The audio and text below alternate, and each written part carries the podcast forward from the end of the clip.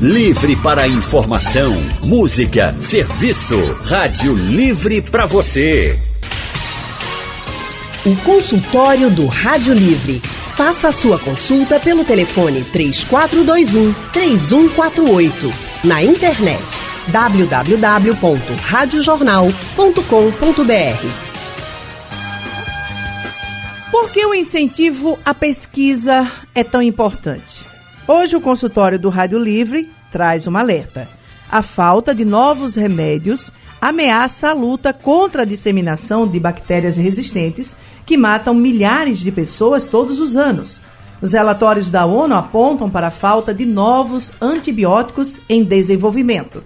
No consultório, você vai entender como nascem os antibióticos e o uso indiscriminado deles. Sobre o assunto, nós vamos conversar agora com o infectologista Gabriel Serrano e o biólogo Marx Lima. Você, ouvinte, participa conosco do nosso consultório, mandando sua pergunta aqui pelo nosso painel interativo. Também pode deixar sua pergunta pelo nosso Facebook, que transmite também ao vivo o nosso consultório dentro de instantes. Nossa transmissão já vai estar no ar e você pode deixar por lá, por lá também ou daqui a pouquinho a gente abre, já estamos no ar aqui no Facebook, e daqui a pouquinho a gente abre também o telefone para você. Agradecendo imensamente a presença aqui do Gabriel e do Marx. Eu gostaria que a gente começasse explicando um pouquinho sobre. É, vamos falar um pouquinho sobre os antibióticos. Daqui a pouco a gente fala dessas bactérias, inclusive daquelas que são resistentes a eles. Gabriel Serrano é médico infectologista do Hospital das Clínicas da Universidade Federal de Pernambuco e também especialista em saúde da família, formado em medicina pela Faculdade Pernambucana de Saúde. Gabriel, boa tarde, seja muito bem-vindo. O que é um antibiótico? Boa tarde, boa tarde a todos que estão ouvindo. O antibiótico ele é um produto de um ser vivo usado para destruir ou matar um outro ser vivo. Né? Ele, o antibiótico ele pode ser produzido é, em laboratório, mas ele normalmente ele vem de um outro ser vivo. Você tem, por exemplo, no caso da penicilina, que é o exemplo mais comum que a gente pode usar, em que você, ela surgiu por quê? Porque um rapaz deixou lá, o cientista deixou lá uma placa de bactéria que ele estava estudando, foi viajar, quando voltou tinha mofado. E aí quando ele olhou, onde ele tinha bactéria antes não tinha mais porque tinha mofado aquela placa. Eu digo, então será que aquele fungo produziu alguma substância que fez com que aquelas bactérias que estavam ali não estivessem mais? Quando ele foi analisar, tinha, que era o fungo penicillium, por isso o nome penicilina.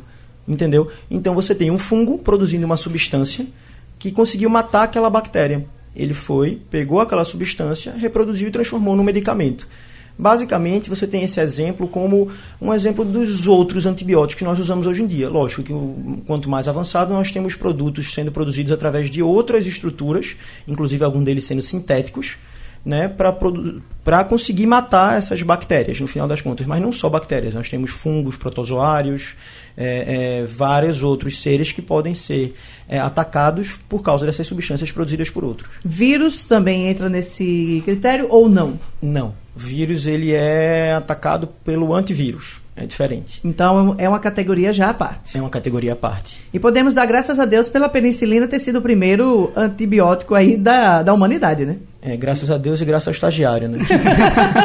que esqueceu Olha aí, lá a o placa. povo disse que está vendo, atribuir algo de bom ao estagiário. Max Lima, boa tarde. Boa tarde. Max é biólogo aqui, formado pela Universidade Federal de Pernambuco, mestre e doutor em ciências biológicas, com ênfase em biotecnologia. Atualmente é pós-doutorando no Laboratório de Genética e Biotecnologia Vegetal da UFPE e atua também como consultor de biotecnologia na empresa Target DNA. Marx, é, o que é bactéria? Uma ótima pergunta. Boa tarde, boa tarde Boa a todos. tarde. Uh, primeiro é importante a gente saber que e a gente aceitar que as bactérias são as donas do mundo e a gente vive aqui de favor. Uh, elas estão em maior número, elas estão em todos os lugares e esse mundo é delas. Bactérias são basicamente seres unicelulares e aí dentro dessa escala de seres unicelulares existem bactérias de diversos tipos. Nem todo ser unicelular é uma bactéria, mas toda bactéria é, é unicelular. E o que é importante da gente entender dessa correlação entre bactérias e antibióticos é por serem tão pequenas e terem um ciclo de vida tão curto, Então você tem 100 gerações de vida de uma bactéria em questão de dias. Uh, isso facilita o mecanismo de resistência delas que é genético, porque a cada, cada ciclo de vida delas, elas acumulam mutações e são nessas mutações que ocorrem a resistência aos antibióticos. Gabriel, vocês colocaram aqui duas informações interessantes, né? Principalmente que o antibiótico ele é feito, ele é formado a partir de um componente vivo, digamos assim. E aí eu te pergunto, como é que é realizada essa pesquisa? Como é que acontece isso para que uh, uh, o caso que aconteceu, por exemplo, com a penicilina, ela é praxis na hora que a gente vai montar um antibiótico?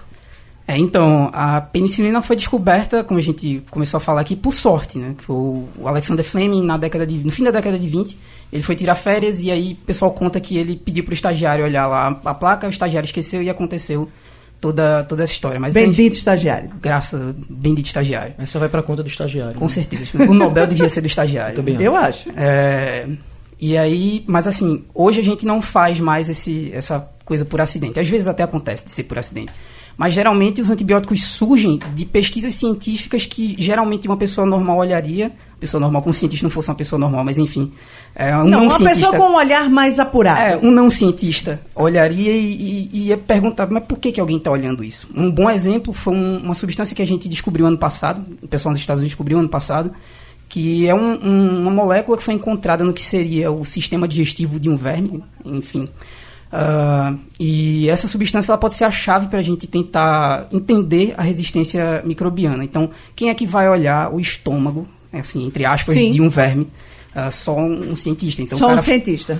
É quando alguma coisa da existência, da vida das pessoas leva a chamar atenção. Por exemplo, tem, você ser tem provocado. Uma... Isso, mas assim, você começa a observar uma situação. Você vê uma região onde todo mundo tem um quadro de infecção por diarreia. Aí você vê que em uma vila não existe aquilo. Ninguém pega diarreia. Aí você vai lá olhar por quê. A, aquela população ela come uma semente diferente.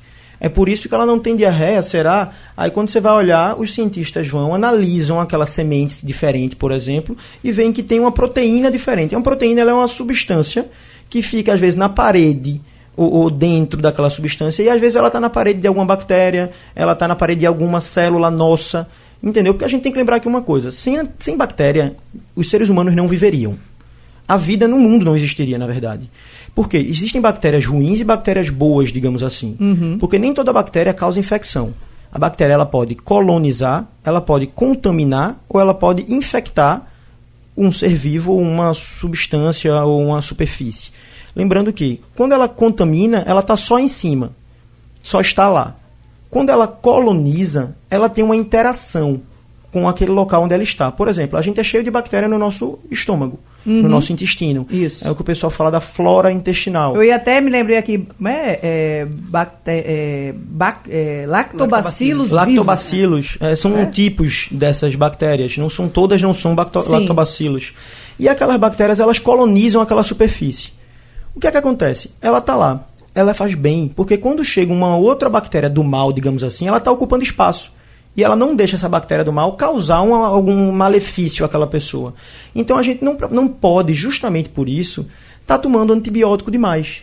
Porque do mesmo jeito que tem bactéria no meu intestino, tem bactéria na minha pele, tem bactéria dentro da minha garganta, tem bactéria na minha boca, tem bactéria no meu pé, tem bactéria em vários lugares. E normalmente a bactéria que mora lá é a que pode mais facilmente causar uma infecção. Então é melhor que aquela bactéria seja simples. Porque se eu fico tomando muito antibiótico, digamos, para a garganta, eu não tenho um míssil teleguiado naquele antibiótico que ele vai só para a garganta. Ele vai se espalhar. Ele vai para a garganta e ele vai para a pele também. Então aquela bactéria que mora na minha pele, que é simples, mas que me faz... Eu, eu fico expondo ela ao antibiótico o tempo inteiro por causa da minha garganta, ela vai aprender algum grau de resistência, porque eu só vou matar as bactérias que forem sensíveis àquele antibiótico. As bactérias que tiverem algum grau de resistência não vão ter mais competição na pele daquela pessoa. Então elas vão tomar conta. E aí a pessoa fica só com bactéria resistente naquela pele. A partir daí as infecções começam a ser mais complicadas. De volta aqui com o nosso consultório, hoje estamos falando como nascem os antibióticos e também sobre o uso indiscriminado deles. Estamos com o infectologista Gabriel Serrano aqui conosco e com o doutor é, e biólogo Max Lima. Max, eu queria aproveitar, a gente falou como é que o, o antibiótico é feito, a partir de como é que é essa base. Mas há, quanto tempo dura uma pesquisa dessa para que esse remédio, por exemplo, possa ser colocado a, no mercado para as pessoas? Bom, uh, depende do, do, antibiótico, isso sempre depende de, de, uma série de fatores. Mas com sorte, com todos os experimentos dando certo, que quase nunca acontece, no mínimo, no mínimo uns 10, 12 anos. Porque a gente tem, agora a gente adicionou uma fase a, ao desenvolvimento de qualquer medicamento, que é a fase que a gente chama de in silico, que são ensaios em computador. Depois a gente parte para o in vitro, que é dentro do laboratório, ambiente controlado. Depois a gente parte para o in, in vivo, que são experimentos em animais, para daí se ajustar e partir para a fase que a gente chama de pré-clínica, que é, são os experimentos com, com humanos. Ou seja, quatro etapas. É. Ainda tem uma quinta, né? Que é, seria, antigamente era a fase 4, que é quando você joga no mercado. Sim. Que a gente considera uma fase também, que é a fase prática para o grande público, digamos assim, é, é, de forma difundida. Porque tem muita medicação que você lança, por que, é que às vezes você tem uma medicação que é lançada no mercado e depois retirada? Sim. Porque você testou numa população, você testou numa pessoa, num ambiente mais ou menos controlado, mesmo que você tenha usado em vivo. Mas aí quando você joga para as pessoas que você realmente tem a, a, a realidade, né? Você tem Sim. a realidade daquilo, daquele dia a dia, aí você começa às vezes a ver algumas apresentações que você não gostaria de ter. É, assim, eu, eu não queria ser nenhum mensageiro do caos, mas uh, essa pesquisa é muito cara, uh, demanda, além de demandar muito tempo, ela é muito cara.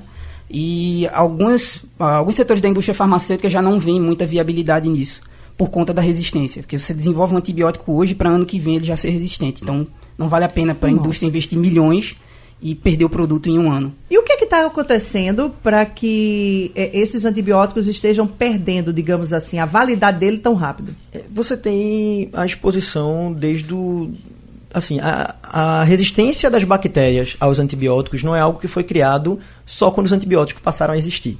Porque se você tem, por exemplo, a, o primeiro antibiótico vindo de um fungo, as bactérias e os fungos existem desde o início, an muito antes da gente, inclusive, da gente. Aqui entendeu? Muito antes. É, como a gente estava conversando antes, Marcos comentando, é, existem tipos de bactérias que você tem há, há, milhares de anos. Bilhões de anos. Bilhões de anos. A KPC tem um bilhão de anos, feito a gente estava comentando. É, é, então, essa interação desse produto que é antimicrobiano, que estava na natureza, com a bactéria, ela já existe. O negócio é que a gente, ao criar antibióticos, nós aceleramos isso. Porque, por exemplo, por que, é que um antibiótico deve ser jogado do, da forma correta? E por que, é que um antibiótico de um hospital é, a bactéria de um hospital é mais forte do que uma bactéria é, é, de outro lugar, digamos assim, mais forte entre aspas. Porque você pegou um prédio, juntou vários antibióticos num lugar só, antibióticos que são baseados em plantas do mundo todo, digamos assim, em seres vivos do mundo todo, e você tem as bactérias daquele ambiente sendo expostas a antibióticos, tudo dentro do mesmo prédio. Então, é óbvio que dessa forma você vai causar uma maior é, é, reação dessas bactérias. Ou seja, toda ação tem uma reação. Sim. Se você dá um antibiótico, ela vai tentar encontrar uma forma de resistir a ele. Entendeu? E se ela conseguir, como a gente disse, algo que muda sempre, ela pode cometer erros para o bem e ela pode cometer erros para o mal. Hum. Ou seja, ela pode cometer erros e acabar morrendo, ou ela pode cometer um erro, digamos assim, na, na, ao fazer uma cópia e criar uma resistência. É o que a gente viu em Darwin, é tentativa e erro, é a evolução da humanidade. E seria e assim da, que da surgem vida, as superbactérias? É exatamente desse jeito, assim, é muito é, conceito de evolução, ou seleção natural, ou nesse caso, seleção artificial.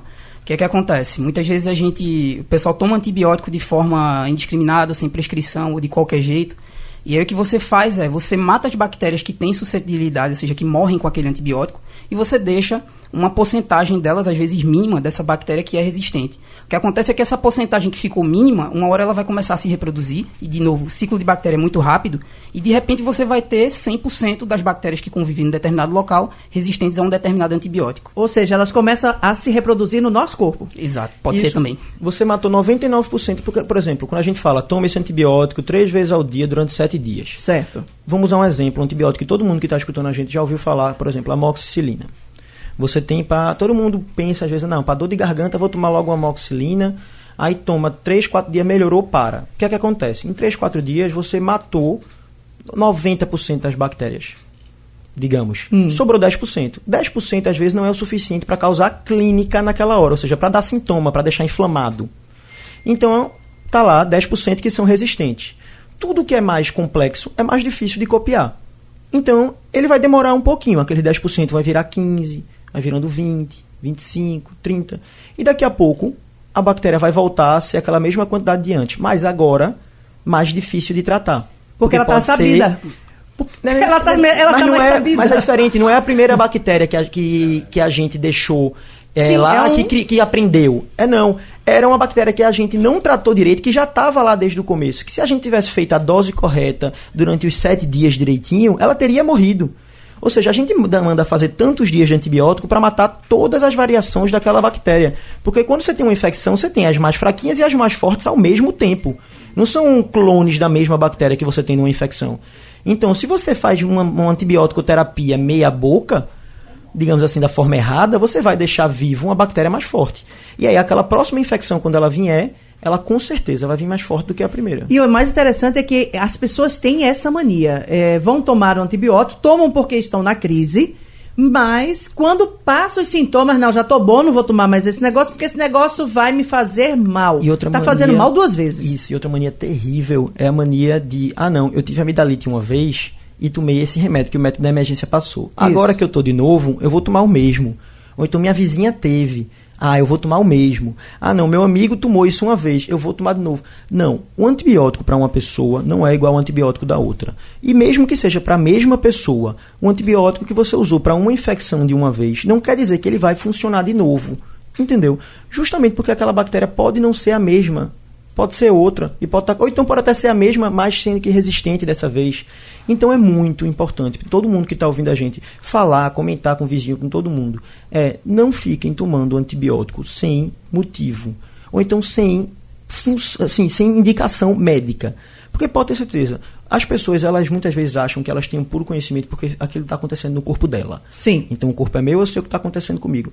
Mas às vezes teve alguém que estudou um pouquinho mais para entender melhor o que está acontecendo no seu corpo. Então escuta aquela pessoa. Custa nada, né? É. E terminar o tratamento também, né? Isso. Três semanas são três semanas, não são três dias. Até porque essa questão de você tomar um antibiótico, parar de sentir o sintoma e parar de tomar um antibiótico, isso é relativamente normal, porque bactéria, bactéria funciona, funciona mais ou menos como, sei lá, uma Câmara dos Deputados. Para causar infecção, ela precisa de um número. Então tem que ter quórum, a gente chama isso de quórum sense em bactéria. Isso. Então uh, você tem que ter uma certa quantidade de bactérias para poder desencadear o processo infeccioso e poder lhe causar algum mal. Então às vezes você diminui essa quantidade de bactérias para o seu sistema imunológico vir a dar conta disso. Um outro problema também que a gente tem com, com relação a esse, uh, esse uso indiscriminado de antibióticos é que bactérias podem transferir resistência umas para as outras. Então, uma bactéria de uma espécie completamente diferente, ela pode transferir o gene de resistência dela para outra bactéria completamente diferente. Então, então, vira um ciclo vicioso. Isso, Totalmente. é por isso que às vezes, quando volta aqueles 10%, nem é a mesma infecção. Às vezes volta aquele 10%, nem causa uma nova infecção, mas aquela bactéria que tinha resistência, que não morreu, ensinou uma bactéria vizinha do lado, de outro lugar, a ficar resistente. E aí, quando você vai fazer é uma infecção mais forte. É uma dobradinha. Tá vendo que até as bactérias são bem inteligentes? É Demais. É isso aí. De volta com o nosso consultório, aqui falando sobre antibióticos e o uso indiscriminado deles. Estamos com o pessoal já aqui ao telefone para participar aqui com a gente. Marcos de Jaboatão, na linha 3. Marcos, boa tarde. Boa tarde. Tudo bom? É, Baixa o telefone, querido, por favor. Não, é. Alessandra Torres. Isso, baixa aí um pouquinho o seu telefone, Marcos. É, minha pergunta é o seguinte, viu? Por que a injeção bezetacil é a mais indicada para doenças venéreas. Ok. Obrigada. É, não é. Não, não é? é? Não, não, de jeito nenhum. É, bezetacil ela serve para tratar sífilis. É o tratamento primário da sífilis. Por quê? A bactéria da sífilis é uma bactéria muito desenvolvida já. E aí, desde que foi descoberta o tratamento, ela não precisou evoluir, digamos assim entendeu? Ela, essa coisa de mudança de ciclo, ela não evolui tanto. Então é um antibiótico que mesmo antes funcionava uhum. e continua funcionando até hoje, porque é uma bactéria já muito desenvolvida. Então se funcionava antes, funciona agora. Mas, por exemplo, o bezetacil é uma coisa que o pessoal faz muito para pele. E não é o comum, não era para ser. É, porque Como assim duas... para a pele? Tem muita gente que com erisipela, por exemplo. É uma Sim. das coisas que eu mais atendo. É paciente que vai na unidade de emergência pedir para tomar bezetacil. E é uma coisa assim, meio errada porque o bezetacil você não tem que estar tá tomando como profilaxia para infecção, a não ser que seja para endocardite por febre reumática. Certo. Então o bezetacil ele serve para endocardite e para febre reumática, ela serve para infecção de garganta, ela serve para tratar sífilis. Mas como tratamento de erisipela, por exemplo, ela sozinha não deve ser feita. Tem muito médico, inclusive, que faz. Não, vai uma vez por semana tomar uma bezetacil. E não é muito por aí. Certo. Porque existem duas bactérias principais na pele. Bezetacil é muito boa para uma, mas não é muito boa para outra. Se a causa for até a que ela é boa para tratar, Hum. se você quebra aquela barreira da pele, a outra bactéria pode entrar também. Então você não tem como saber qual é a que está mais responsável pelaquela infecção. Então esse uso indiscriminado de bezetacil é muito perigoso. É uma das coisas mais perigosas que nós temos atualmente nesse uso de antibióticos sem precisar. Ok, vamos para, para o R3. Zacarias está conosco no telefone. Na linha 1. Oi, Zacarias, boa tarde. Boa tarde, minha amiga Alexandra Torres. Boa tarde, doutores. É o Zacarias do Brega. Veja bem. Rival, né? Tá de volta. Tá, tá de Rival. volta. A pergunta, veja bem, é sobre o antibiótico, doutor. Se produzir com os dentes. Outra pergunta que eu quero saber. Porque me ensinaram para eu fazer, é botar, fazer o chá da casca da romã, deixar de molho. Diz que é um antibiótico muito bom e evita melhor que esses antibióticos da agora. Casca de Muito quê, Zacarias? viu? Casca de quê? Da romã. Ah, da Rumã. Valeu, Isso. Zacarias. Obrigada pela participação. Obrigado. Quem começa? Bom, sobre a chá da casca da romã... É, Como antibiótico. Sim. é, algumas frutas, algumas, algumas verduras, até o alho é muito bom com isso, ah, tem propriedades antibióticas. Mas isso não quer dizer que a romã, ou o alho, ou enfim, qualquer outra fruta ou verdura vá substituir um antibiótico convencional. Você não consegue tratar todas as bactérias ou todas as doenças ah, tomando um chá desse ou comendo alho, simplesmente fazendo aquele gargarejo de alho com sal que todo mundo faz para garganta e etc. Então, é, sim, elas têm propriedades antibióticas, a caixa da romã tem, a, a semente tem, mas é, isso não substitui um antibiótico convencional, nem o tratamento. Porque todo antibiótico ele tem que estar no lugar certo, na concentração certa, pelo tempo certo. Ou seja, ele tem que chegar até o lugar onde está tendo a infecção. Digamos, a infecção é no pulmão. Você tem que ter um antibiótico que entra no pulmão. Então, mas ele tem que entrar na concentração boa. Para você ter a quantidade, digamos, do bandido, você tem que mandar a quantidade de policial certo para pegar aquela gangue de bandido que está lá. Certo. O policial é mais ou menos um antibiótico. Não adianta eu ma- mandar dois, dois policial do time da Romã para pegar 10 bandidos que vão estar lá. Eu tenho que mandar um antibiótico 10, 20 policiais para pegar os 10 bandidos que estão para poder ganhar com certeza. Certo. Então a Romã não vai conseguir atingir a concentração necessária. O que ela existe é para o cientista feito Marx estudar ela e conseguir reproduzir, porque senão bastava a gente ia ser muito mais barato para todo mundo ficar só tomando antibiótico que se encontra na natureza. Eu não vou ficar comendo fungo, vou ficar não sei o quê. Não é assim que funciona. Gente, aqui no nosso painel interativo é, tem algumas perguntas aqui. Ah, deixa eu dar uma olhadinha aqui. Ah, o Edmilson dos Santos, está aqui no Totó no Recife. Ele pergunta: os fungos têm a mesma potência de uma bactéria? E a dor de ouvido é bactéria ou é fungo? O fungo, ele não tem a, a mesma potência, porque você não vai medir isso em potência, na verdade. É, o fungo, ele é diferente. Ele normalmente causa uma infecção mais lenta, normalmente, mas também pode ser mais rápida. Depende muito mais da pessoa, da imunidade da pessoa. É, uma pessoa que tem uma imunidade muito ruim, por exemplo, que pegar uma infecção fúngica, pode morrer do mesmo jeito que ela pegar uma infecção bacteriana. Então depende muito mais de quem está sendo infectado do que do agente, no caso. Mas normalmente os fungos são um pouco mais lentos, as bactérias são um pouco mais rápidas, mas isso varia muito, então não tem uma regra muito clara. Em relação à outra pergunta que ele fez, foi Do. Peraí. do ouvido. A dor do ouvido. A dor de ouvido ela pode ser por nada, inclusive, sem ser bactéria. Ela pode ser só porque está inflamado mesmo. Inflamação, Entrou água ali Entrou também? água, tem cera. Por exemplo, quem usa cotonete é péssimo, porque o cotonete ele é do tamanho do canal. Você vai tirar 10% e empurrar 90%, vai criar uma barreira. Aquilo quando molha, aumenta de tamanho, porque é uma esponja. Então você vai ter uma coisa maior do que estava antes dentro do ouvido.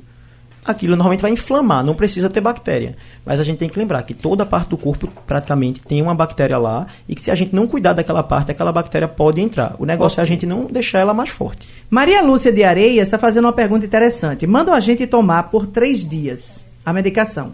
Mas aí sobra comprimido. Como é que a gente. O que é que a gente faz com esse comprimido, Marcos? Vixe. E a melhor pergunta, como a gente descarta isso? Porque isso aí não pode ser guardado.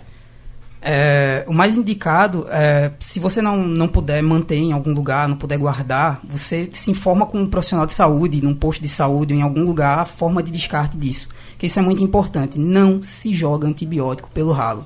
Porque você vai terminar criando bactérias resistentes no ralo da sua casa Também. Ou, ou no esgoto. E isso é um problema por quê? Porque você tem toda uma cadeia que, que provém disso. Então você tem peixe que pode, enfim, comer aquilo e aí pegar uma bactéria resistente e alguém vai e come o peixe. Enfim, tem todo um, toda uma linha de, de produção, se é que posso dizer assim, que complica essa situação. Então não se descarta antibiótico de qualquer jeito. Adriano Honorato de Serra Talhada, no Sertão, a história da cibola é real? Da cebola, eu acho que ela está dizendo que a cebola tem ação antibiótica. É aquilo Deve mesmo que a ser. gente conversou do ar. É o que a gente falou agora há pouco. Um abraço tá? para Serra Talhada aí, a cidade da minha mãe, Olha aí. meus avós. Ah, deixa eu ver aqui. O José Carlos de Olinda, o médico não fez um hemograma ou um exame para saber que tipo de infecção a pessoa tem. Já prescreve o antibiótico, apenas no que a pessoa relatou. Ele pergunta: isso aí estaria cometendo o mesmo equívoco de que a pessoa fosse a uma farmácia e recebesse uma indicação? Não. Ou é- pela sintomatologia vocês conseguem? Isso. A gente Gabriel? tem um ditado que é a clínica é soberana. Então essa história de que eu fui no médico, ele não pediu um exame, então ele não presta, é um absurdo. Pelo contrário. Porque, por exemplo, infecção urinária em mulher é uma infecção simples, é uma cistite. Ela tem alguns sinais clínicos básicos. Eu não vou citar para ninguém todo mundo ficar achando que está com infecção urinária, né? Que às vezes as pessoas acreditam. Então, mas assim, tem uns sinais e sintomas. Ela chegou- a pessoa chegou para mim, relatou aquilo. Eu examino a pessoa, vejo que bate com o que ela está me dizendo. Eu não preciso pedir sempre um exame, porque eu não trato exame, eu trato paciente. Certo. Então, se o exame vier normal, existem motivos para o exame vir errado. Eu vou deixar de tratar aquela pessoa? Não. Se o exame vier com a infecção, eu vou tratar do mesmo jeito. Então, para que eu vou pedir um exame, por exemplo? Então você já respondeu aqui a Aparecida Costa, que está aqui nos acompanhando pelo Facebook, que estava justamente falando disso. Que chegou o médico, estava com muita tosse e por aí foi. De volta com o nosso consultório, conversando com o médico infectologista Gabriel Serrano e com o doutor em biologia Marx Lima. Gabriel, por que que antibiótico tem tanta eh, efeito, tanto efeito colateral? É, toda medicação ela pode trazer um efeito colateral, né, no geral. O antibiótico ele é um tipo de medicação que ele tem um efeito que ele mata um outro ser vivo. Existe às vezes a chance do, do mesmo da mesma forma que ele atua, digamos, numa enzima, numa proteína de uma bactéria, ele atuar também numa proteína que faz bem ao ser humano. E aí ele pode prejudicar um pouco a pessoa. Por exemplo, tem antibiótico que dá anemia. Pode dar anemia. É, tem antibiótico que. Por quê? Porque ele atua numa reação química que, do mesmo jeito que ele vai matar uma bactéria, ele vai impedir do corpo construir uma nova hemoglobina. E aquilo vai acabar dando uma anemia naquela pessoa. Outros antibióticos, eles são é, ligados a produtos. Quando você vê um cloridrato de não sei o que lá, é, é, monoidrato de não sei o que. Às vezes o produto que ele é ligado também pode fazer mal ao rim. E lembrar que todo antibiótico ele é excretado para fora do corpo depois em subprodutos. Né, o, o que vem daquele resultado. Como a gente tem o nosso fígado, por exemplo, sendo a nossa usina. Então o antibiótico entrou, às vezes ele é- é- é, tem uma reação química que vai fazer ele criar uma atividade de um jeito. E aquilo pode trazer uma repercussão para o fígado, para o rim. É por isso que nada deve ser tomado da forma errada. A forma correta, prescrita pelo médico, para não fazer mal a ninguém e no tempo correto. O que vai fazer bem a um pode não fazer bem ao outro. O efeito Justamente. colateral, inclusive, pode ser até pior, E né? porque algumas pessoas têm doenças próprias Sim. que podem exacerbar. Ou seja, se alguém tem um problema do rim e o outro não tem, tem antibiótico que eu posso fazer e quem não tem problema no rim. Mas quem tem problema eu não posso. Então eu tenho que variar. Marcos, como é que está essa questão das pesquisas hoje nesta área? Você, inclusive, estava dizendo aqui pra gente tem uma pesquisa super interessante a partir da macaxeira. Isso, é, atualmente a OMS reconhece 60 mais ou menos antibióticos sendo desenvolvidos. Desses 60, 50 demonstraram um potencial bom. Dos 50, 10 têm potencial atividade contra bactérias super resistentes. Desses 10, 3 estão em fase avançada. Esse que eu chamo de fase avançada é levar mais ou menos 10 anos até chegar no mercado. É, sobre a minha pesquisa, a pesquisa que a gente desenvolve lá na UFPE, a gente conseguiu isolar uma proteína da macaxeira e alterar ela e testar isso em, contra bactérias resistentes, a famosa KPC, né, que é a bactéria resistente do piniquim. Ah, e ela tem demonstrado um ótimo resultado. A gente está agora na fase, começando os ensaios para começar a fase em vivo, ah, mas a gente ainda precisa assim de muito, de muito investimento assim nesse sentido. Esse é o alerta que a gente faz agora, porque o pessoal que desenvolve essa pesquisa, a maioria mestres e doutores, tem pesquisador lá que não recebe sequer salário para desenvolver isso. Então é meio trabalho voluntário. Então é, é complicado fazer isso sem investimento e a pesquisa é cara. E se a gente não tiver pesquisas, não teremos novas medicações. E se não tivermos novas medicações, a OMS, que é a Organização Mundial de Saúde, que é o órgão máximo de saúde no mundo, já alerta que se nós não produzirmos novos antibióticos, a resistência bacteriana, não só as superbactérias, mas a, a, resistência que algumas bactérias podem ter, elas, un, única e exclusivamente isso, o uso errado de antimicrobiano pode causar a morte, em média, de até 50 milhões de pessoas, de 2020 até 2050. Nossa. Então, 50 milhões de pessoas morrendo em 30 anos, única e exclusivamente pelo fato das pessoas estarem usando antibiótico errado. Isso é o que nós chamamos de stewardship, que é o uso racional de antimicrobiano. A OMS, para você ter uma ideia, Sim. na história dela lançou cinco alertas. O último foi esse. Então a gente tem que levar a sério. Isso. É, outro alerta foi sobre o HIV. Então você vê, é algo tão sério quanto o HIV. Disse, inclusive, que daqui para 2050 a resistência dos antibióticos pode matar mais pessoas do que o câncer. Gente, infelizmente, e eu digo infelizmente mesmo, o nosso consultório fica por aqui.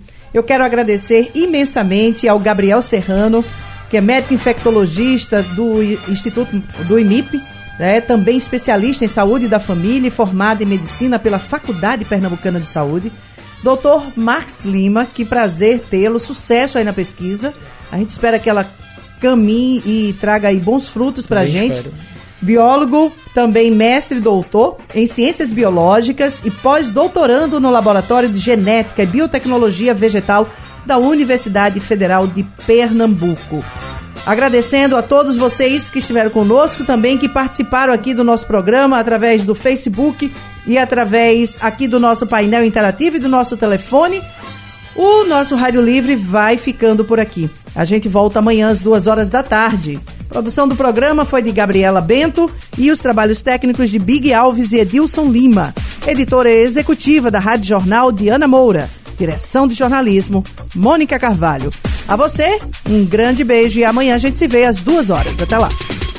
Sugestão ou comentário sobre o programa que você acaba de ouvir, envie para o e-mail ouvinte@radiojornal.com.br ou para o endereço Rua do Lima 250, Santo Amaro, Recife, Pernambuco.